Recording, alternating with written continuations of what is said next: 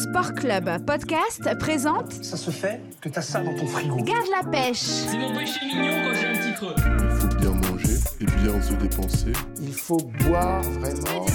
Garde la pêche avec Julie. Hello hello, c'est Julie. Bienvenue dans ce nouveau numéro de Garde la pêche. Bonjour à toi Julien. Salut Julie, bonjour à tous. Alors, aujourd'hui, on va parler des émotions. Important, on en a toutes et tous. Voilà, Tout au long de la les journée. émotions et l'alimentation. Alors c'est vrai que c'est lié. Il paraît qu'il y a une expression qui dit on mange justement un peu ses émotions. Je sais pas si c'est vrai, mais Euh, oui. alors, si c'est le cas, pourquoi alors? Oui, oui, oui, c'est vrai, on se le dit, mais il n'y a rien d'anormal à manger quand on a un petit coup de mou. Mhm. On mange pour satisfaire nos besoins physiologiques, ça on est ok, mais aussi un peu pour remplir certains besoins émotionnels, parce qu'on sait que manger ça fait du bien, manger ça réconforte. Alors ça peut être des émotions euh, positives ou négatives hein, d'ailleurs. hein. Ça peut être on mange parce qu'on a un coup de mou, comme tu le dis, mais ça peut être parce qu'on est surexcité aussi par exemple. Voilà, euh, on en parlera tout à l'heure, mais ça peut être euh, le moment festif, donc on va bien manger, ou ce genre de choses. Et le problème, j'ai envie de mettre des guillemets, Hmm. chez certaines personnes, chez de nombreuses personnes même, c'est que ces petits remontants, ben, qui sont normalement occasionnels, sont devenus systématiques en fonction de certaines émotions. Et oui, alors justement, on, on parle parfois d'alimentation émotionnelle. Est-ce que tu peux nous expliquer ce que c'est exactement? Oui, alors l'alimentation émotionnelle, c'est le fait de manger en réponse d'un ressenti émotionnel plutôt que d'un ressenti de faim. On ne mange pas parce qu'on a faim, mais parce qu'on veut faire face à une certaine émotion. Hmm. Si on parle très théoriquement, on pourrait dire que manger, c'est pour répondre aux besoins physiologiques, point barre, mais c'est faux, ça va bien au-delà de ça. En vrai, l'alimentation, ça a un rôle naturel de régulateur émotionnel. Alors oui, le chocolat, les chips et les petits gâteaux, c'est super bon, mais ça n'explique pas tout. Alors qu'est-ce que ça veut dire exactement? Eh bien, les aliments sucrés, beaucoup de personnes souhaiteraient en faire une détox. Hein. Je sais pas si tu as déjà entendu parler, mais euh, oh, le sucre, faut que j'arrête, euh, je- c'est ma Oui. drogue. Oui, on le pointe souvent du doigt, c'est vrai. Oui, je déteste ce mot détox hein, d'ailleurs, je, je le rapage assez souvent. Mais tous les challenges, les cures, euh, les détox, etc., etc., vous libérera jamais du plaisir de manger le goût sucré. Parce que trouver du plaisir dans ces produits sucrés ou même pour les produits gras, c'est une prédisposition génétique. Alors là, tu vas faire plaisir à beaucoup de gens parce que si on comprend finalement ce que tu dis, c'est que quelque part, l'être humain est aussi fait, a besoin de manger du gras, du sucre, etc. Exactement, et cette attirance, c'est un mécanisme physiologique qui va permettre au corps d'assurer sa survie, et ça depuis la préhistoire. Ah ouais, ça remonte effectivement. Ça remonte. Et si on reste sur ce sujet-là, si on fait un peu d'histoire, je peux vous dire que l'ADN de l'humain, il évolue moins vite que la technologie. à la préhistoire, le risque principal, c'était de mourir de froid ou de faim. Alors, tous les produits riches, euh, riches en énergie, c'était un moyen de maximiser ses chances de survie. Bon, eh ben on aura appris quand même quelque chose euh, aujourd'hui, un peu historique, au-delà Oui. du côté purement alimentaire. Euh, je crois que tu nous avais déjà parlé de la question hormonale. Ça Oui. peut jouer aussi, ça Et oui, c'est vrai, ça peut jouer. Et les trois points-là, ça fait très bon ménage. Alors, quand j'ai ces trois points-là, ça va être les hormones, le gras, le sucre. Hmm. les fameuses hormones du bonheur.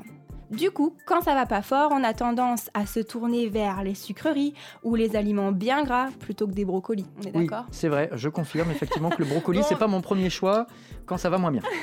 Alors moi j'adore le brocoli, mais c'est vrai que quand on a un petit coup de mou, on va plus vers le petit On chocolat. n'a pas dit que c'était pas bon. Voilà. C'est pas le choix premier. Mais ça, ce comportement-là, c'est parce que le sucre va déclencher un afflux de sérotonine, qui est le neurotransmetteur, et c'est lui qu'on appelle l'hormone du, Du bonheur. bonheur. Hmm. Et le gras, lui, va provoquer une montée d'endorphine qui va soulager la douleur et accroître le plaisir.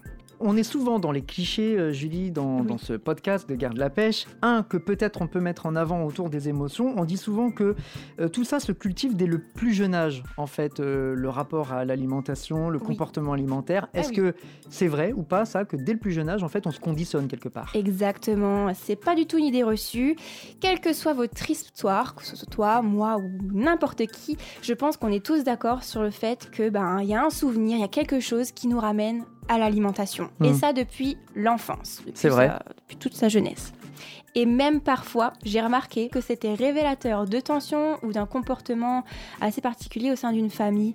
On se prend la tête lorsqu'on est à table, et ben ça change le comportement alimentaire en tant qu'adulte. On a Intéressant. moins de plaisir alimentaire. Il y a le côté aussi très récompensatoire euh, de quand on est. Ah euh, oui. Moi, quand j'étais sage, j'avais ou une image ou un bonbon.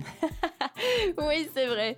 Ah bah t'as été courageux, t'as été sage, un petit Ouais, bonbon, voilà, courageux. ouais, ouais. Ou alors la traditionnelle, t'as été méchant, euh, puni de dessert, donc c'est la punition. Ou alors le cliché, euh, voilà, rupture amoureuse, le pot de glace devant la télé. Ou Ah oui. alors le côté un peu plus positif, le côté festif, ben, le gâteau d'anniversaire. On Ah bah est oui. dans une ambiance positive, festive, il y a quand même le côté alimentaire. Alors ça, il n'y a pas d'âge. hein. Non, il n'y a pas d'âge. Ça, ça se détermine à, l'enfance. ouais. Voilà, ça Mm. se détermine à l'enfance et puis c'est très, euh, comment dire, rituel. C'est un rituel. Donc tout ça, ça s'intègre depuis qu'on est tout petit. J'ai réellement constaté que les régimes à répétition, et ça depuis l'adolescence ou depuis l'enfance, ça amplifie le fait de manger ses émotions. Hmm. Ça amplifie l'alimentation émotionnelle.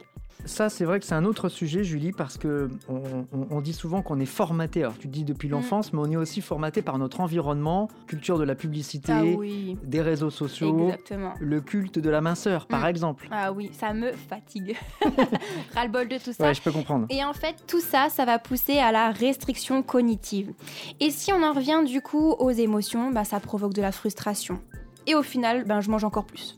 Raison de plus pour éviter tout ce qui va être restriction, régime tout court, à part si vous avez un problème de santé qui vous impose un régime en particulier. Mais sinon, régime ou alimentation restrictive, on oublie. Allez voir un ou une spécialiste. Voilà, c'est ça, un diététicien ou alors quelqu'un pour le côté psychologique. Et aussi, j'entends souvent mon problème, c'est l'alimentation, je mange trop. Ou alors, les personnes me disent, ben, euh, j'aime trop manger. Il y a une sensation de culpabilisation, quoi. Oui, voilà, de se dire, bah, foutu pour foutu, de toute façon, moi j'aime trop manger. Mais à chaque fois, au fond de moi, dans ma tête, je me dis, mais il est où le problème? Tant mieux, c'est super d'aimer manger. Ben, c'est pas pour ceux un qui problème. Et très souvent, le vocabulaire et les termes qu'on utilise par rapport à l'alimentation en dit beaucoup ben, sur le rapport de la personne avec euh, son assiette, avec son alimentation. Alors c'est vrai que sur le sujet, on parle souvent de craquage. Euh, Il y a certains, je parlais de culpabilisation, Mm. qui se disent bon, je fais des efforts et puis d'un seul coup, ah j'ai craqué. Ouais, et le mot craquage, je trouve ça tellement négatif. Bah c'est vrai. Et vraiment, aujourd'hui, il y a beaucoup, beaucoup de personnes qui sont convaincues que le problème principal, c'est la nourriture, mais en vrai, c'est juste un symptôme ou un effet secondaire. Dans ce numéro de Garde la pêche, du coup, j'ai vraiment envie de vous faire prendre conscience que la nourriture vous apporte beaucoup de choses sur le plan émotionnel. Hmm. Quand j'entends je craque, euh, du coup je mange beaucoup, ou alors j'ai craqué, j'ai mangé ci ou j'ai mangé ça, j'ai envie de dire que ce comportement c'est vraiment un signal d'alarme. Le vrai souci, c'est pas le fait de vous resservir ou d'avoir mangé telle ou telle chose. Le souci, ce serait ce qui a déclenché ce comportement. Je vous invite vraiment à vous encourager sur la cause réelle de ce qui a déclenché ce craquage, c'est-à-dire les raisons pour lesquelles ben, ça va pas fort, les euh, vraies raisons de votre comportement alimentaire à l'instant T. C'est des contrariétés. quoi. Voilà, des contrariétés, des frustrations, tout ça lié aux émotions.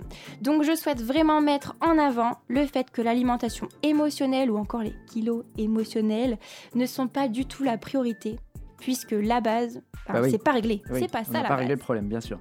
Donc rassurez-vous, si vous reconnaissez dans ce que je dis, dans mes paroles, c'est très très fréquent, des millions de personnes sont touchées.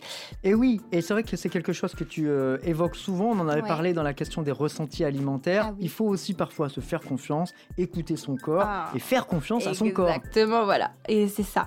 La base de la base, ça va être la sensation de faim. Faire la différence entre ces ressentis alimentaires, donc on avait évoqué dans le podcast à ce sujet. Mhm. C'est pas facile, donc il faut s'y entraîner. C'est un long travail, soyez patient, mais ne lâchez pas cet objectif. En ce qui concerne les émotions, elles vont toutes vous donner envie de manger. toutes, hein, comme on a dit tout à l'heure, qu'on est content, Ouais. pas content, frustré, stressé, etc. Ça donne envie de manger. Du coup, j'ai envie de faire le point sur un cercle vicieux.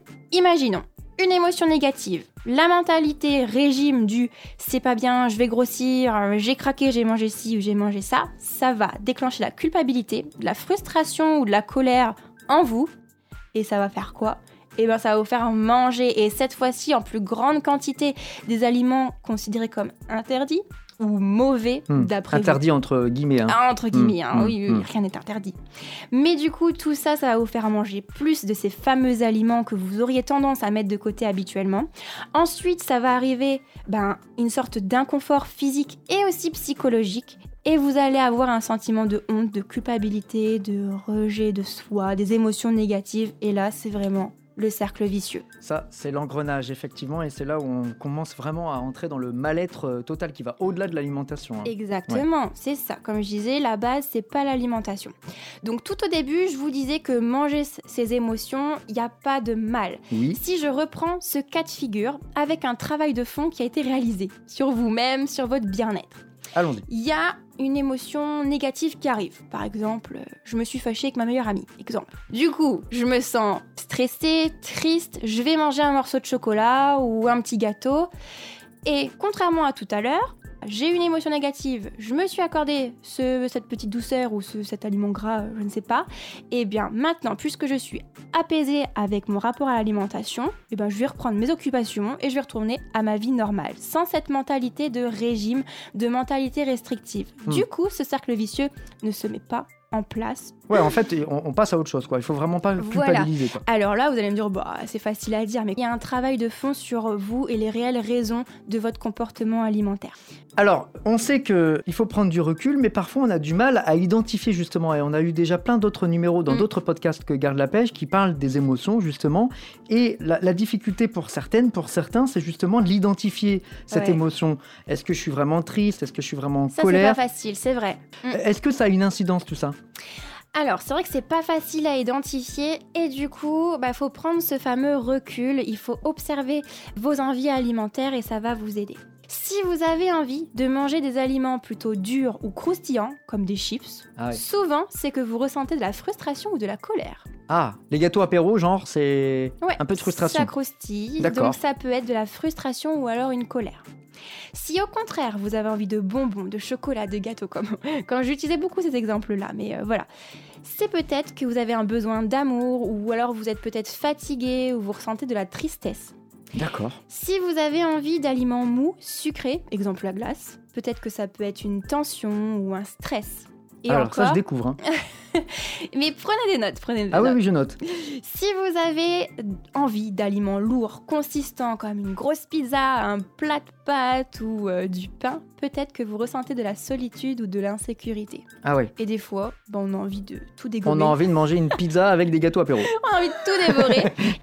Manger tout ce qui nous passe sous la main, dans ce cas, ça peut être de la jalousie, peur du manque ou de la fatigue également.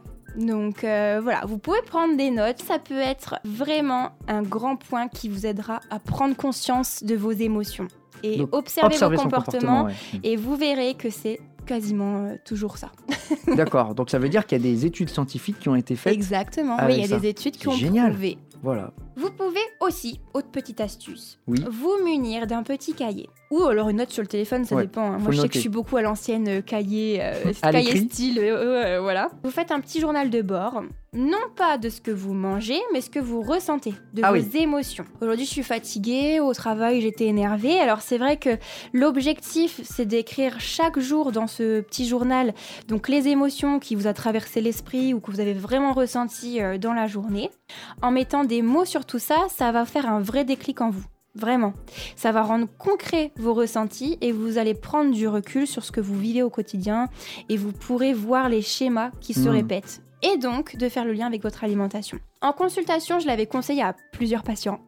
Et certains y mettaient quelques mots, d'autres écrivaient euh, librement euh, sous forme de phrases ou même d'autres faisaient des tableaux. Donc faites comme vous préférez et prenez ce recul-là. Hmm.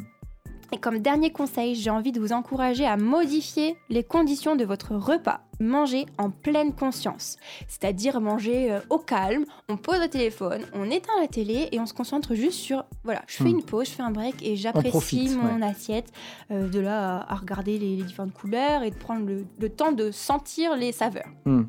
Vous allez sortir du je mange automatiquement sans me rendre compte. Je sais pas si ça te l'a déjà fait, Julien, Bah, mais je des fois peu- on fait autre chose. Je suis un Et peu puis on comme se ça, moi. Ah, bah, j'ai déjà fini mon assiette. Bah, on se rend même pas compte. Ouais, c'est vrai. Donc ça permet de sortir de cet automatisme-là, un peu euh, robot, on se rend pas compte, c'est automatique.